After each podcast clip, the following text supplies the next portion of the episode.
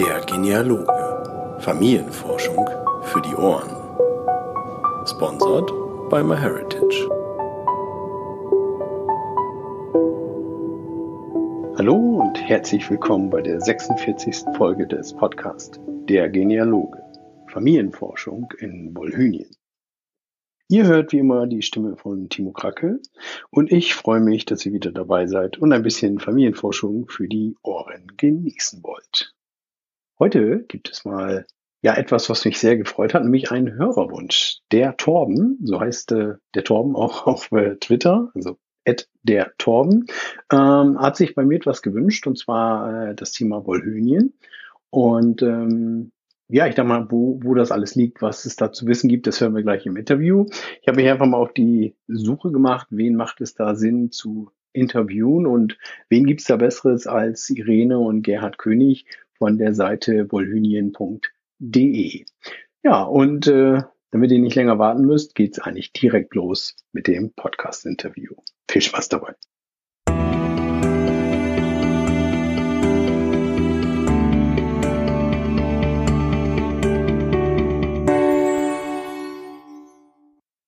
Forschung in den ehemaligen deutschen Gebieten birgt immer eine große Herausforderung. Wo liegen heutige Dokumente? Wer ist der Ansprechpartner? Gibt es also online? Und vieles mehr gibt es dort an Fragen. Irene und Gerhard König sind die Betreiber der Website volhinien.de und Profis, was diese Region angeht. Heute habe ich die beiden bei mir hier im Interview und ja, ich heiße euch herzlich willkommen hier zum Interview. Hallo Timo. Hallo, schön bei dir zu sein. Ja, das freut mich. Das ist mal eine ganz spannende Erfahrung. Heute mal mit zwei Interviewgästen. Das schauen wir mal, wie wir drei das heute so hinbekommen. Aber wir sind ja ganz, ganz zuversichtlich, was da auf uns zukommt. Ähm, ja, besten Dank, dass ihr euch die Zeit genommen habt. Äh, das war tatsächlich mal ein äh, Hörerwunsch, mal ein Podcast-Interview über das Thema oder das Gebiet Wolhynien äh, zu machen. Und äh, ich habe es ja gerade im, im Einleitungstext sozusagen schon ein bisschen vorgenommen. Ihr seid die Betreiber der Website wolhynien.de. Ähm, aber vielleicht könnt ihr einfach mal so ein bisschen euch selber vorstellen, wer ihr seid und wie ihr vielleicht selber äh, zu dem Thema Bohemian gekommen seid und äh, was euch da so antreibt, das äh, Portal, die Website zu betreiben. Gut, dann fange ich mal an. Und ich fange leider damit an, dass Wolhynien wird nicht so ausgesprochen. Man lässt einfach das Haar weg. Jedenfalls hat es ah, meine Mutter okay. immer so ausgesprochen, Wolinien. Ah, okay. Leicht ja. zu Anfang was gelernt. Meine beiden Eltern und auch die Großeltern sind in Wolinien geboren und das ist mein ganz reeller Bezug, auch wenn mich das jahrelang überhaupt nicht interessiert hat. Ähm, und ich denke, ohne das Internet wäre ich vielleicht auch gar nicht zur Anforschung gekommen.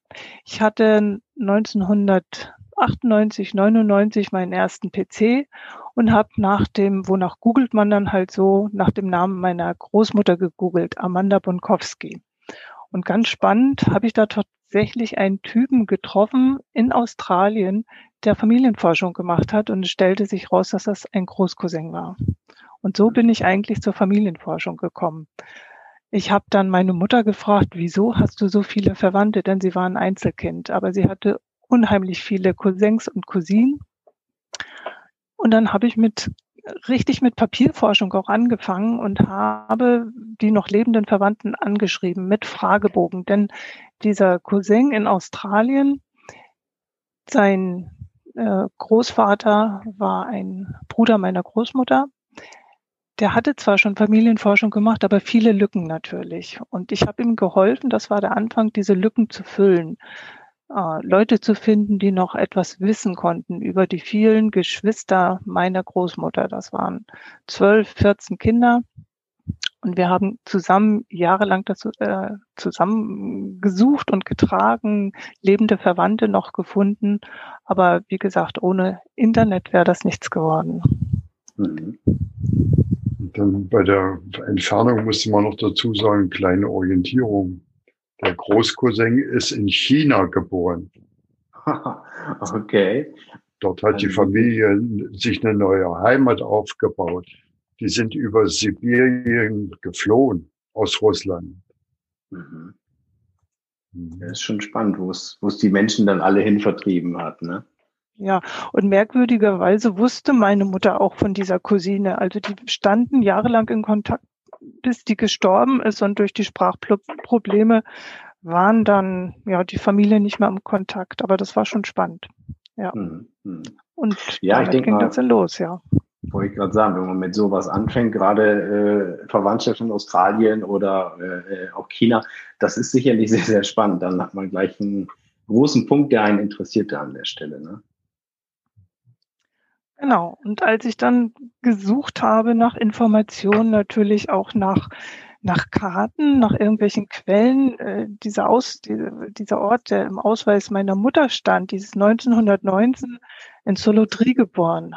Ja, wo gibt's dann den? Und meine Mutter hat immer zu mir gesagt, das musst du nicht wissen. Als ich als Kind gefragt habe, weil man hatte ja den Ausweis der Mutter gesehen, äh, einfach aus Angst vor der stalinistischen Verfolgung, was sie erlebt hat, den ganzen Terror, durften wir Kinder nicht wissen, woher die Eltern kamen. Das war dann sehr viel später, als sie darüber gesprochen hat. Und als ich das erste Mal den Ort, den Geburtsort meiner Mutter auf einer Karte gesehen hat, das war für mich schon ja was Großes auch, dass ich wusste, der hat tatsächlich existiert. Ja. das ja. ist kein Mythos war. Das war kein Mythos. Und dann habe ich halt Sachen zusammengesucht und zusammengetragen, habe gedacht, tust das mal auf eine Webseite. Dann habe ich es nicht nur für mich gesucht und so nahm das alles seinen Anfang. Mhm. Und irgendwann kam dann der Gerhard dazu. Ja, aber noch lange nicht. Nee, nee. Ich habe erst bei meiner Mutterlinie angefangen. Sie ist in Schlesien geboren. Und da hat sich herausgestellt, dass sie neben ihrem Vater nur die eine Schwester kannte und die restlichen Geschwister gar nicht. Und da habe ich eine ganze Weile gebraucht, um das erst zusammenzutragen. Auch durch einen glücklichen Umstand einen Verwandten gefunden, auch übers Internet. Und das waren meine Anfänge. Und dann, als ich auf der Vaterslinie suchen wollte, habe ich dann gesehen, dass Großvater, der ist im Krieg gefallen, der ist in Bolivien geboren. Da hatte ich niemanden gehabt, den ich befragen konnte. Und im Internet fand ich dann die Webseite von Irene und das war natürlich interessant und spannend für mich, so einen Start zu haben. Ja, so kam ich nach Bolivien. Hm. Ja, sehr spannend. Ja, und ich denke mal heute, wenn man im Internet sucht, dann ist das schon äh, eine der ersten Anlaufstellen dieses äh, volhynien.de, zumindest äh, da, da mit den Leuten, über die, denen ich mal über das Thema gesprochen habe, äh, da fällt der Name auf jeden Fall öfter mal und ich äh, denke, ihr beiden seid da auch äh, durchaus bekannt äh, in, in dem Bereich. Ähm, vielleicht könnt ihr einfach mal ein bisschen was äh, erzählen darüber. Ähm, ehemalige deutsche Gebiete, das ist ja ohnehin immer relativ herausfordernd, äh, weil sich dort viel äh, verändert hat. Aber vielleicht für diejenigen, die eben nicht wissen, wo Volynien liegt äh, oder lag, äh, wo, wo befindet sich das Ganze denn? Heißt, wenn wir heute auf der Karte sind, was sind dort äh, für Orte und, und wie hat sich das Ganze vielleicht da entwickelt? Ja, also es gehört auf gar keinen Fall zu ehemaligen deutschen Gebieten. Hat es nie gehört. Okay. Äh, das ist so weit östlich. Dort haben zwar Deutsche gelebt, auch eine ganze Menge. Im Laufe der Zeit sollen es dann so 250.000 gewesen sein. Aber das waren trotzdem, waren keine deutschen Gebiete. Ja. Äh, da haben, haben sich schon manche andere ein bisschen vergaloppiert und vertan. Also wir haben in der Nordwestukraine etwa ein Gebiet von Norddeutschland heute, so mit der Ausdehnung von 550, 600 Kilometer in der Breite und darauf verteilt 250.000 Leute. Also das ist schon eine ganz andere Hausnummer und lässt sich mit anderen Forschungsgebieten sehr wenig vergleichen. Ja. Mhm. Und dort lebten dann zwei oder gar drei Generationen äh, und verstreut auf die verschiedensten kirchlichen Richtungen. Evangelisch-Lutherisch war zwar vorrangig, aber es gab auch viele andere. Und das macht eben das Spezielle aus. Mhm. Okay, das, das bedeutet, dass das Gebiet, also in dem Gebiet haben mehr oder weniger durchaus Deutsche gelebt. Ähm, aber welche Nationalität gehörte das dann an? Oder haben da auch die Grenzen gewechselt? Oder wie, wie kann man das äh, zueinander sortieren? Ja, unterschiedlich. Äh, die meisten kamen ja gar nicht direkt aus Deutschland, die dort gesiedelt haben, sondern waren vorher in Kongresspolen. Es gab schon vereinzelt, auch gerade 1800 und so am Anfang des 19. Jahrhunderts, auch Familien, die direkt aus Posen zum Beispiel kamen, sich dort angesiedelt haben. Aber es waren sehr, sehr viele. Die Hauptmasse waren Leute, die vorher in äh, Kongresspolen gesiedelt haben. Hm. Und die hatten entweder schon die russische Staatsbürgerschaft, weil äh, Kongress Polen ja ein Teil des großen russischen Reiches war, oder äh, haben sie dann in, in, im Gouvernement Wolinien auch erworben. Dann eine Zeit lang äh, hing da dran zum Beispiel, ob man Land erwerben durfte oder so. Als Ausländer durfte man das ab einem gewissen Zeitpunkt nicht, sondern man musste dann wirklich die russische Staatsbürgerschaft haben. Und äh, ringsherum war im Grunde genommen Russland, Gouvernement Minsk, Kiew, Podolien, äh, ein Stückchen Grenze mit Österreich-Ungarn und dann äh, weiter westlich dann wieder Lublin, Siedlitz, Grodno, was dann schon wieder zu Kongresspolen gehörte.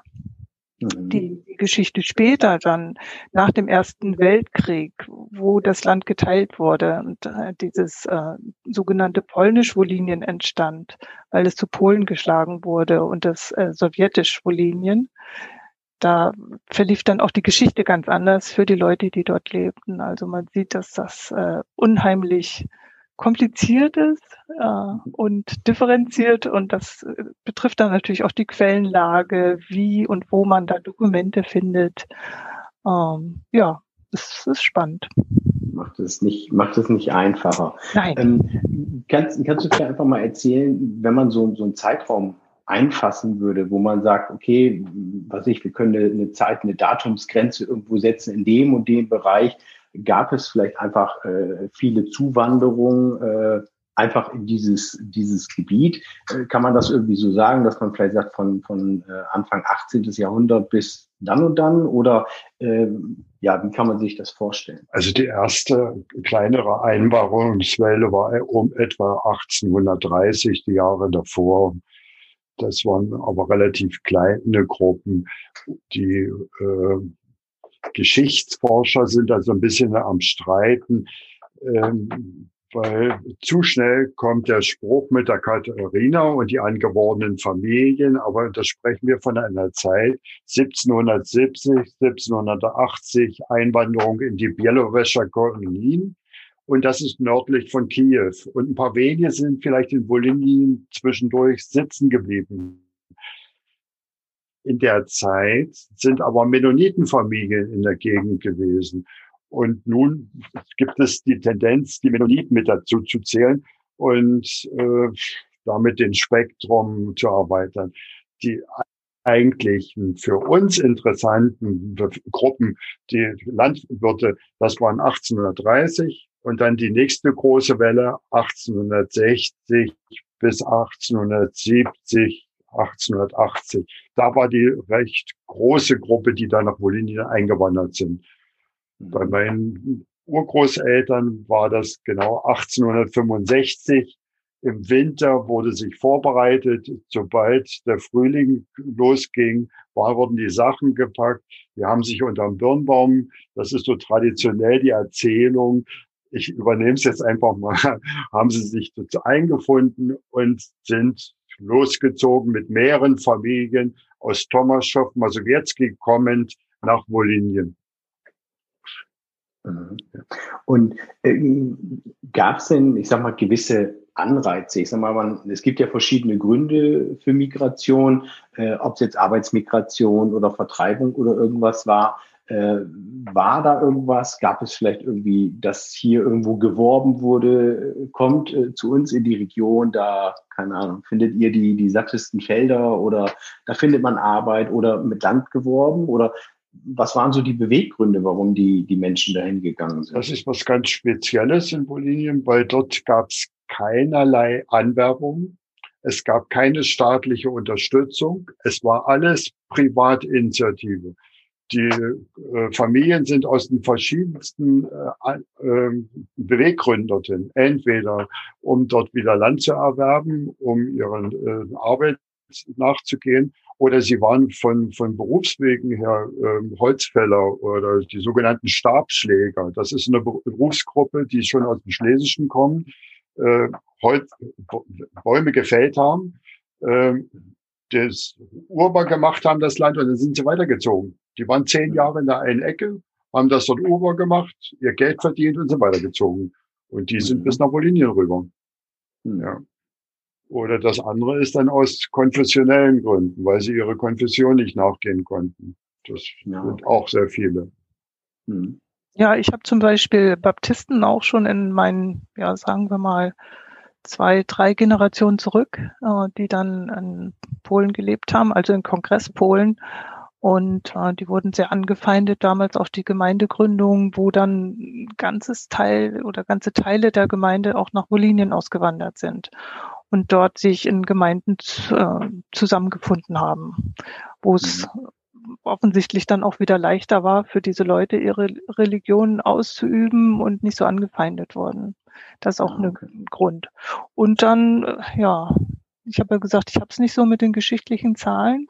Äh, es, es, wurde ja auch die Leibeigenschaft aufgehoben in, ähm, in Russland. Das war ein Grund eben, dass dort äh, Bauern gesucht wurden. Es ah, okay. vielen, ja, ja, es fielen bei den Grundbesitzern die hm, nicht Sklaven, wie hießen sie? Hilf mir mal. Leibeigene oder so. Die Leibeigenen, ja. genau. Die fielen weg. Ja. Ne? Sie, sie, mhm. brauchten praktisch, brauchten Leute, die bei ihnen gearbeitet haben, denen sie das Land verpachten konnten oder verkaufen konnten. Und da wurde, wurde schon auch gesucht, also nicht, nicht aktiv so in, in großen Aktionen, wie man das von Katharina jetzt, Katharina der Großen gehört hat.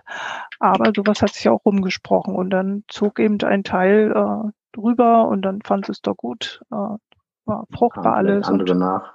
Briefe und sind andere nach. Hause. Genau, ja. Ja, gab es ja sicher auch schon. Mhm. Ja, ja.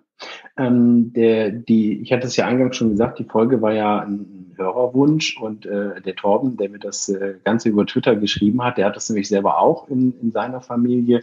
Äh, bei ihm war es zum Beispiel so, dass äh, Vorfahren äh, von ihm aus einem äh, Kirchspiel nach äh, Heintal in Bolivien gezogen sind und dann aber äh, später flüchten mussten nach Insterburg äh, in dem heutigen Russland und äh, eben entsprechend dort später dann vertrieben wurden, wieder zurück äh, nach Deutschland.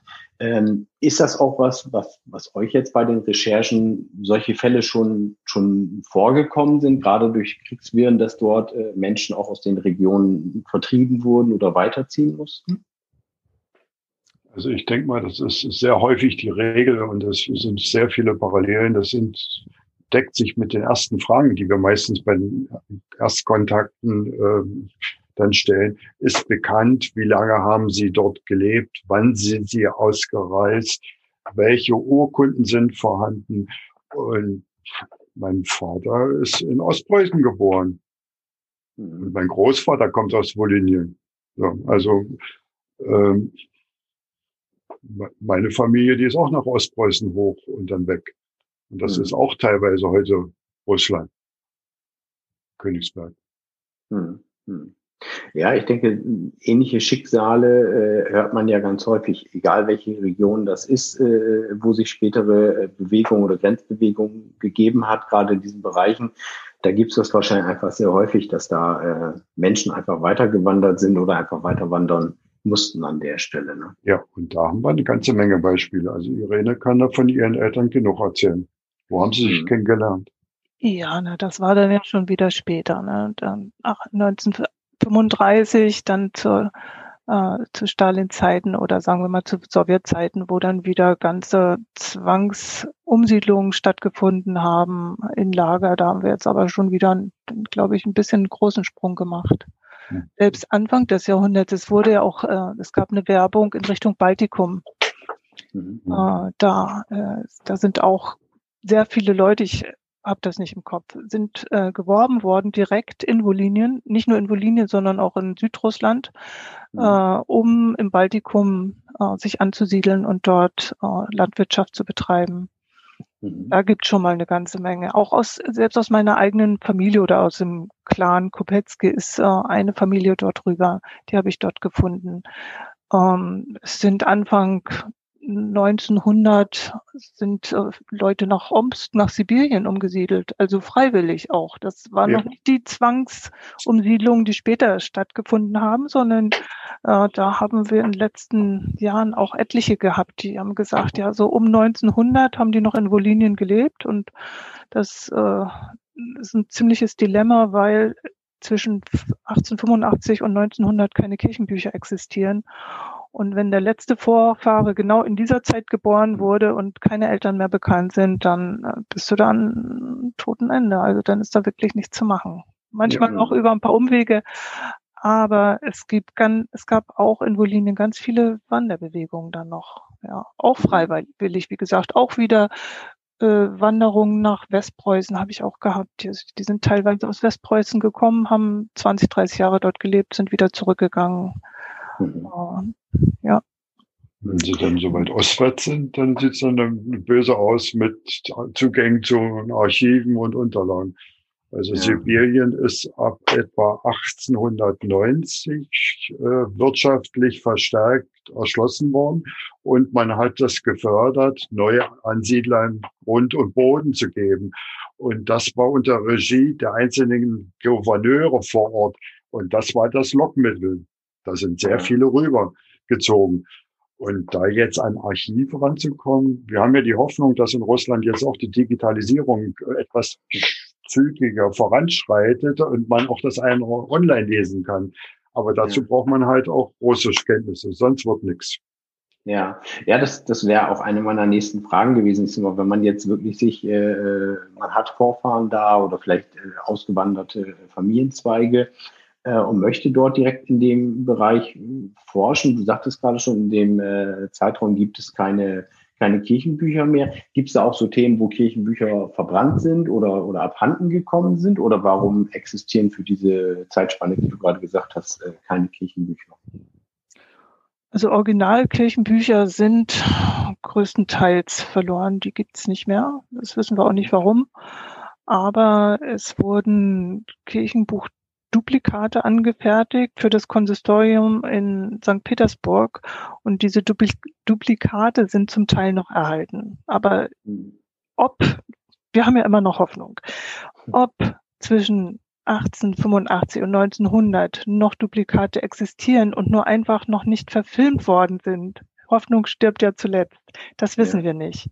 Aber im Moment gibt es da keine. Jedenfalls nicht für Sowjetvolinien. Also für mhm. das, äh, für den östlichen Teil, und da gehört zum Beispiel Heimtal ja auch dazu, das Kirchspiel Heimtal. Mhm. Da ist einfach nichts. Erst wieder Duplikate in ab äh, 1900, auch lückenhaft, auch wie fast alle Heiratsanträge nur als äh, wie nennt man das, als Register. Als also Register. Steht, genau, da steht nur äh, Tag der Heirat, Braut, Bräutigam, Punkt. Nichts, mhm. keine Eltern dazu und das ist natürlich kein Glücksgriff, wenn man das hat. Definitiv. Und ich sag mal so, äh, Quellenlage, ich sag mal andere Sekundärquellen, irgendwelche was ich, Schulzensus oder irgendwie sowas in diese Also wir Richtung. haben schon sehr viele Kontakte genutzt und ich muss jetzt das eine noch ein bisschen mal ergänzen. Die sogenannten Personenstandsunterlagen sind verstreut auf sieben verschiedenen Staaten. Bedingt durch die verschiedenen Geschichten, die Abläufe der einzelnen Konfessionen. In Polnisch-Wolinien gab es bis 1939 keine Standesämter. Da waren die Pastoren zuständig für die Ausstellung der Urkunden. Mhm. In Sowjetwolinien wurden mit der Grenzziehung 1921 dort auch Standesämter eingeführt. Und diese haben dann Stück für Stück die Arbeit aufgenommen. Und dann haben wir wieder ein bisschen andere Baustelle mit der Erforschung dieser äh, Dokumente. So. Das ist erstmal die eine, das Geteilte. Jetzt haben wir die verschiedenen Konfessionen. Die Konfessionen waren relativ unterschiedlich verbreitet. Die römisch-katholische Kirche wurde regelrecht unterdrückt und viele von den Pfarreien äh, haben lange Zeit zu, zur Zahnzeit nicht, nicht existiert und es waren recht große Gebiete zu betreuen. Entsprechend sind die Unterlagen irgendwo verstreut. Äh, eine große Sammlung ist dann später in, in Lemberg, weil dort das Konsistorium war. So, dann haben wir die Reformierten. Die Reformierten haben ihr Konsistoriumsitz oben in, in Litauen gehabt. Deswegen mhm. sind da oben die Abschriften, aber nur ein kleiner Teil erhalten. So, die evangelisch-lutherischen hatten das Konsistorium den Sitz in St. Petersburg. Daher die Zweitschriften St. Petersburg. So, und dann haben wir die Geschichtsabläufe. So, durch Krieg bedingt sind viele Sachen auch nach Deutschland gekommen. Äh, das Gau-Sippenamt während des Zweiten Weltkrieges befand sich in Posen. Und dort war die Sammelstelle für sämtliche östlichen Kirchenbücher. Dort wurden Verfilmungen durchgeführt und ein Teil der Verfilmungen haben wir später als Forscher zu nutzen jetzt für uns verfügbar. Dann gibt es die genealogische Zentralstelle in Leipzig, zwischenzeitlich die in Frankfurt, wo auch teilweise Sachen sind. Dann wurden Kirchenbücher privat mitgenommen durch die Flucht. Die sind jetzt in Bibliotheken, hm. wenn sie abgegeben wurden. Ja, also schon so vielschichtig schon, ist das. Ja, ich. Und dann haben wir natürlich noch Warschau, das, das große Archiv. So, wo dann praktisch die äh, Kirchenbücher direkt zielgerichtet abgegeben wurden. Es gab mhm. auch eine Rückführung von Büchern, die in Deutschland abgegeben wurden nach dem Krieg, dass die nach Warschau übergeben wurden. Ja. Wir sind froh, wenn sie in Warschau sind, weil dort ist die beste Digitalisierung am Laufen seit Jahren. Ja. Da können sich die Deutschen teilweise eine Scheibe abschneiden. Okay. Und die sind auch frei zugänglich für, für ja. Forscher? Ja. Ja, sie haben laut ihrem Personenstandsgesetz mit 100 Jahren und alles, was älter ist, ist zugänglich. Ja. Mhm. Ja, das warten wir mal ab, wie das in Russland wird. Ukraine ist auch gerade am Nachziehen. Da sind auch schon die ersten Bücher online. Aber leider sind immer nur sehr wenig da erhalten. Mhm. Ähm, und, und wenn es jetzt so ist, äh, du hast jetzt ja schon einige Sachen aufgezählt, äh, mal angenommen, jemand äh, weiß jetzt vielleicht den, den Ort, äh, wo die Vorfahren oder Familienzweige hingegangen sind. Äh, wo kann er sich denn äh, informieren? Heißt, ich kenne zum Beispiel ja bei Comgen im GenWiki, da kann man ja oftmals die Orte auch suchen und findet dann halt Informationen, wo diese Informat Kirchenbücher, also welche Archive sozusagen zuständig sind, in welchen Zeitabschnitten und ähnliches. Äh, gibt es sowas ähnliches auch oder wo findet man praktisch, ja, ich sag mal, den Wegweiser, wo man seine, seine eigene Forschung betreibt? Ja, der Wegweiser ist bei uns auf der Webseite. Wir sagen, kommt bei uns ins Forum, stellt eure Frage und dann versuchen wir erstmal herauszukriegen, wo ist derjenige zu Hause, wo kann er ansetzen, wo kann er was finden. Mhm. Und das eine ist der Ort, das andere ist, wir wollen wissen, die Namen der Familie, welche Daten sind bekannt, damit man dann abschätzen kann, äh, welche Konfession, von wann bis wann dort gelebt, wonach sucht er denn eigentlich? Und wir haben manchmal dann solche Sachen, die wollen ja eigentlich äh, lebende Verwandte finden. Und da müssen wir dann manchmal sagen, sorry, äh, da sind uns die Hände gebunden. Hm. Ja, ganz klar. Das, das ist wahrscheinlich auch so komplex, das äh, wäre wahrscheinlich einfach mal ein Glücksgriff, wenn man da tatsächlich auf lebende Verwandte so direkt stoßen würde. Ne? Ja, wichtige Sekundärquelle, gerade für die, die nicht so weit zurück äh, wissen, die Namen und Daten zu Verwandten, sind die sogenannten EWZ-Unterlagen, die Akten. Also Verwandte aus der Familie, die äh, eingebürgert wurden ins Deutsche Reich unter dem Hitler-Stalin-Pakt. Da gab es äh, von der Einwanderung Zentralstelle ähm, viele Lager, wo die Deutschen, deutschstämmig, Volksdeutschen haben sie ja genannt, äh, wo die ein Verfahren durchgelaufen sind, wo sie befragt wurden, gesucht wurde, wie hießen die Eltern, die Großeltern, das wurde registriert und äh, da, diese Akten, die existieren größtenteils noch in Berlin, mhm. also auch an anderen Stellen auf der Welt, aber in Berlin im Bundesarchiv. Und wenn man äh, da wirklich jemanden hat aus der Familie, der dieses Verfahren durchgemacht hat und der dort erfasst wurde, da kann man, wenn man Glück hat, dann wirklich die fehlenden Generationen, diese kirchenbuchlose Zeit überbrücken. Wenn man dann erfährt, wie hießen, wie, wie hießen jetzt die Großeltern, wann und wo sind die geboren, und dann kann man wieder ansetzen und gucken, sind die in den Kirchenbüchern drin oder äh, waren die überhaupt in Wolinien oder schon im Ursprungsort, wo sie vorher gelebt haben. Das ist wirklich eine wichtige Quelle. Man kommt da nicht so ohne weiteres ran, in, äh, je nachdem, ob das noch unter Datenschutz steht. Aber im Laufe der Zeit äh, wird es natürlich jetzt immer häufiger, dass auch diese Daten dann zugänglich sind, dass auch jemand, ich habe das damals, diese Akte nur bekommen, weil ich nachweisen konnte, dass das meine Eltern sind, die lebten ja noch. Ah, okay. Das musste mhm. ich dann auch richtig nachweisen.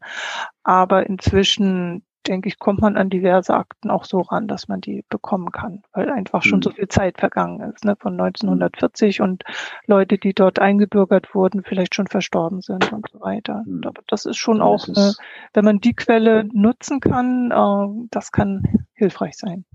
Mhm. mhm. Der ja, glückliche also Umstand dabei, dass die Amerikaner einen Großteil damals beschlagnahmt haben und die haben es bei sich zu Hause verfilmt. Und diese Filme sind jetzt bei Family Search verfügbar, ein Teil davon online. Aber das sind die ersten zwei Jahre, 1939, 40. Die späteren, äh, also von, überwiegend von polnisch-Wolinien, also sprich aus dem Westteil. Alles, was sowjetisch-Wolinien, die später in die Lage gekommen sind, die sind teilweise auch verfilmt, aber nicht online. Ah, okay.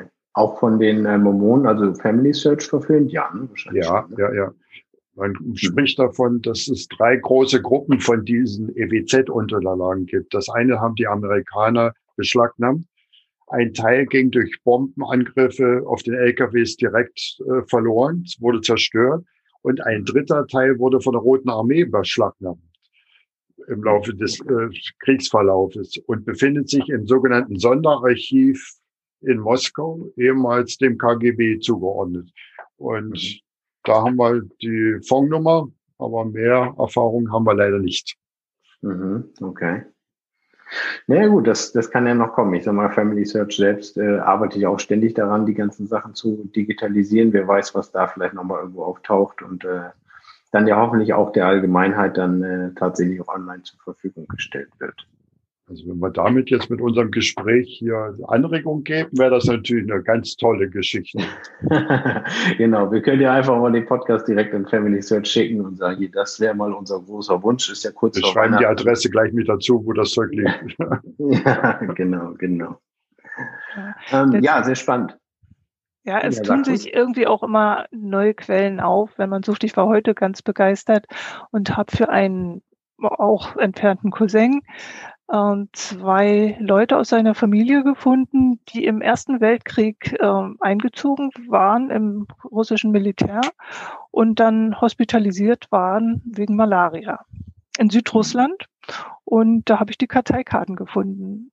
Also es ist schon interessant. Es wird auch in Russland viel digitalisiert, auch indexiert, sonst hätte ich es ja gar nicht gefunden. Ja, also zum Glück kann ich ein bisschen Russisch lesen äh, und kann, kann mir die Namen in der Suchmaschine zusammensetzen. Also ich schreibe das jetzt nicht flüssig auf der Tastatur und dann finde ich die aber auch. Und das sowas finde ich immer wieder überraschend, dass sich auch neue Quellen auftun. Hm. Ähm, das macht schon Spaß. Hm, auf jeden Fall, gerade wenn man mal so einen Treffer hat, das ist schon, ist schon einfach toll dann. Ne? Ja, ja. Großer Teil äh, der Wolinien-Deutschen ist auch nach Übersee ausgewandert. Auch da kann man Sachen finden durch Passagierlisten, äh, ergänzen vielleicht mit äh, bei auf Ancestry oder äh, Find a Grave habe ich jetzt auch als sehr hin, äh, hilfreich erfahren, weil da manchmal ganze Familien auf einem Friedhof liegen und dann plötzlich kann man die Zusammenhänge herstellen. Wie hießen eigentlich die Eltern? Wie hieß mhm. die Frau mit Geburtsnamen oder so? Also es gibt, gibt einen Haufen Sekundärquellen, die man auch nutzen kann. Man hat nicht immer Glück, aber äh, den Versuch ist es wert. Mhm. Wenn es keine ja, Kirchenbücher gibt, ja. Mhm. mhm. Ja, da muss man sich ja irgendwie helfen und zumindest gucken, was gibt es an, an Quellen, wo kann man vielleicht einfach Hinweise finden, um vielleicht äh, zumindest ein gewisses Konstrukt aufzustellen, wo man wie ja. man weitermacht oder wie es zusammenhängen kann. Ne? Ja, es ist ja immer schwierig in der Familienforschung äh, irgendwas zu konstruieren, ohne dass man es jetzt beweisen kann. Also es muss schon eine, eine hohe Wahrscheinlichkeit haben. äh, ja, genau. Das. Oder dass da mehrere Sachen als Beweis herhalten müssen, dass man sagt, mhm. das ist jetzt so wahrscheinlich, so muss es gewesen sein. Das sind halt dann die Belege. Man hat halt nicht den, den Beleg mit dem ja. Kirchenbuch, aber man ja. hat halt andere Belege, die vielleicht eben zusammen entsprechend stimmig sind. Und äh, ja, ich denke, dann, dann muss das halt so lange mal, bis man es vielleicht irgendwie mal beweisen kann oder irgendwas anderes hat, äh, ist es halt einfach mal der Status der, der eigenen Forschung. Ne? Ja, und man muss auch Glück haben. Das muss ich noch kurz erzählen. Ich habe ja äh, zu meiner Vaterslinie im Prinzip nichts gehabt, weil mein Vater Einzelkind war äh, und äh, verwaist. Seine Mutter hat dann wieder geheiratet, so dass er nur noch den, den Namen seines Vaters wusste. Äh, ich habe einen ganzen Haufen Kopeckis, hieß er, äh, mhm. gefunden in Kongresspolen und ich habe gedacht, das müssen einfach, es muss deine Familie sein. Aber ich konnte den Zusammenhang nicht herstellen.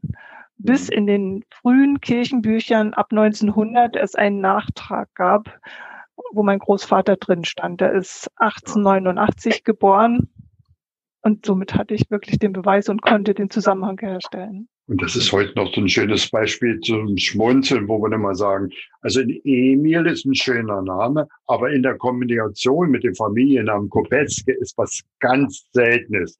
Er ja. taucht ja in der, der, Zeit in der Region nur fünfmal auf. Aber es sind auch fünf verschiedene Personen. Ah, okay.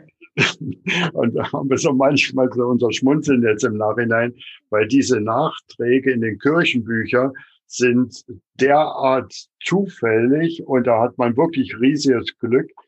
Ähm, in den ersten Jahren waren die Nachträge maximal ein oder zwei Jahre. Dann kam der Pastor einfach nicht, nicht mehr hinterher. Das Territorium war zu groß. Und dann wurden die Abstände größer. 1885, bei dem letzten Buch, was bei den Abschriften war, da sind wir Nachträge bis zu fünf Jahren. In den Büchern jetzt ab 1900 sind Nachträge teilweise 25 Jahre drin. Wow. Aber ganz wenige, aber das war richtig krass.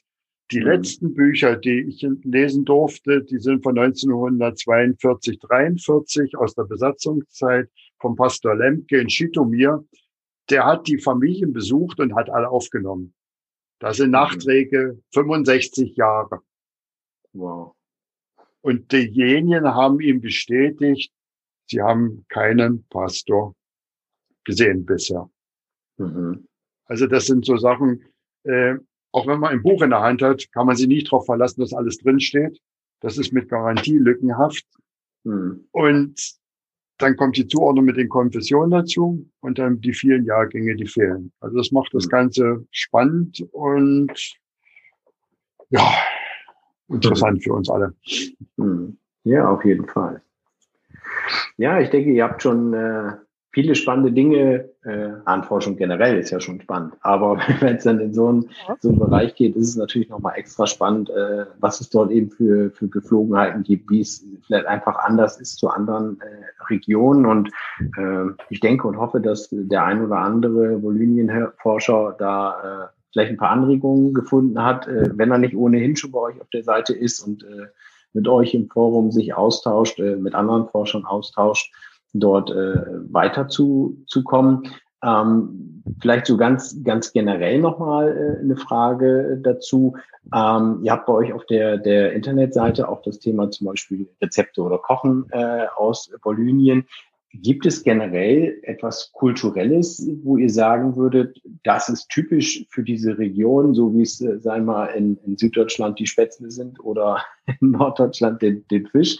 Äh, hätte ich jetzt fast gesagt, dass da irgendwie aus der Region irgendwas typisch ist oder äh, gibt es in der Form sowas gar nicht? Also ich denke, dass es das eher nicht gibt. Wir haben das im Forum damals auch diskutiert. Da haben sich mehrere Leute mit Rezepten gemeldet, aber letztendlich konnte man feststellen, dass die Rezepte aus der Region auch stammten, wie zum Beispiel Piroggen. Mhm. Das, äh, das wurde dann mitgebracht. Das ist gar nichts Spezielles für Volinien, sondern uh, das ist auch ein Resteessen. Man kann da Sauerkraut reintun oder Kartoffeln oder Erdbeeren, je nach Jahreszeit. Und es gibt es mhm in, in Polen, also in vielen slawischen Ländern auch äh, unter verschiedenen Namen. Äh, mhm. man, hat, man hat das Empfinden, das kommt aus Solinien, aber wahrscheinlich eher nicht, mhm. weil äh, so geschlossene Volksgruppen nicht dahin ausgewandert sind. Äh, und das über und dann auch geschlossen in ihren Dörfern blieben und solche Traditionen und Gerichte weitergegeben haben. Äh, ja, sondern dass innerhalb der Familie einfach auch die Gerichte zwar weitergegeben wurden, aber auch aus der Umgebung von den Nachbarn übernommen wurden. Und was Typisches, äh, denke ich, gibt es da nicht. Es ist uns nicht über den Weg gelaufen. Hm, hm. Ja.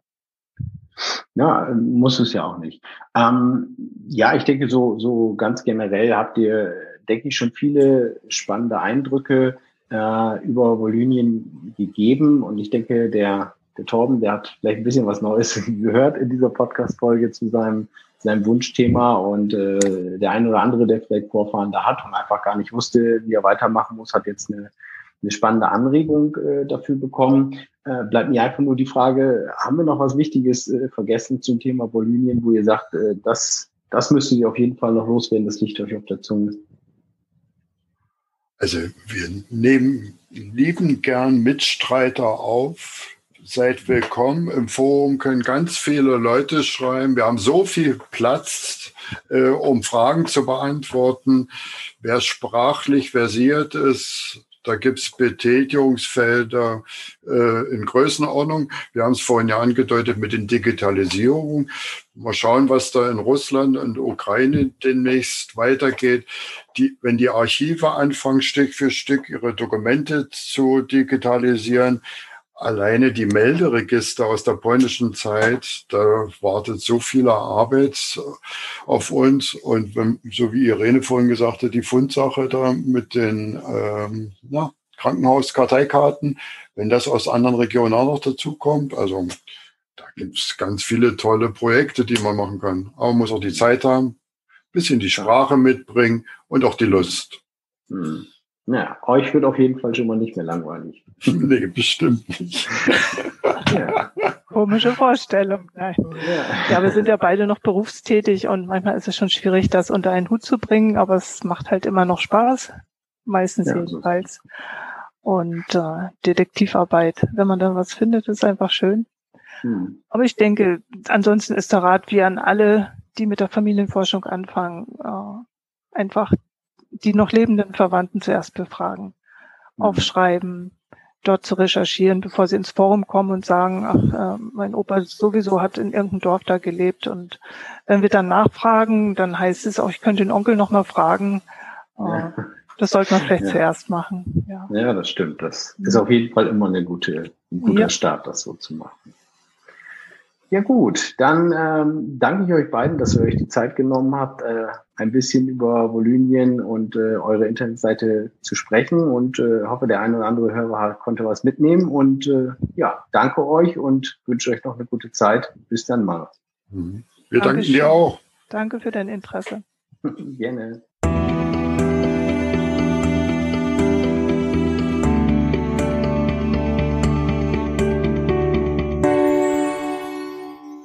Ja, Torben, das war sie nun mal, deine Wunschfolge. Ich hoffe, sie entspricht irgendwie dem, was du erwartet hast, worauf du Lust hattest, was du erfahren wolltest. Und äh, ja, ich denke, wenn es noch was darüber hinaus gibt, dann äh, macht es Sinn, dass du einfach mal direkt Irene und Gerhard einfach mal ansprichst, dich vielleicht mit den beiden austauschst. Du hast ja gehört, es gibt da viel zu entdecken, viel im Forum zu lesen, Neuigkeiten oder eben sich austauschen mit anderen Forschern.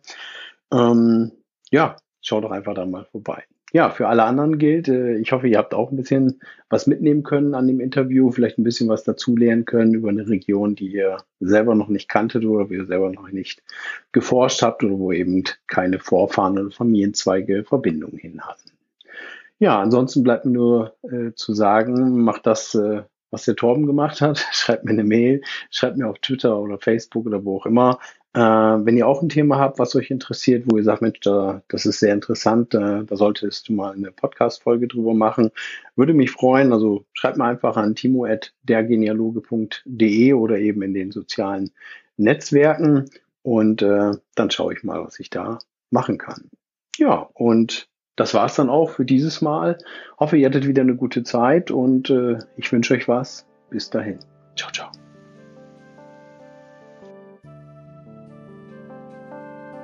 Vergangenheit wacht auf, sie lebt, sobald man sich in sie vertieft, sodass wir in ihr Menschen kennenlernen und dadurch auch uns selber. Unbekannter Historiker.